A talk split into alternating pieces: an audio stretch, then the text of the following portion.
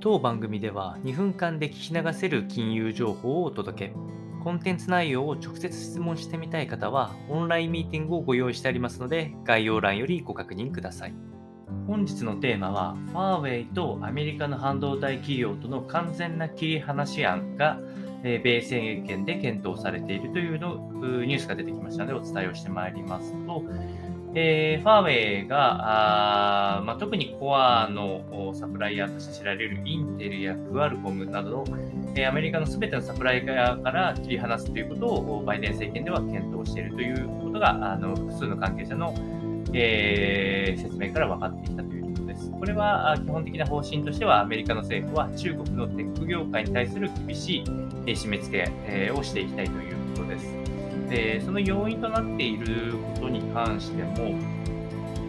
えー、一部、ファーウェイとかの、まあ、なるべく国の関与が強いテック企業として、グローバル規模の企業において、えー、中国の政府や軍とデータの共有などで、えー、関係が疑われてきた背景があります。で、え、関係者らはまだこの締め付けの決定はされてないものの、え、この方針を強く打ち出していきたいということを掲げております。もうすでに事前の状況からあ1週間前にももう日米、オランダで3カ国で、えー、先端半導体、えー、製造装置の一部対中輸出制限もかけておりますし、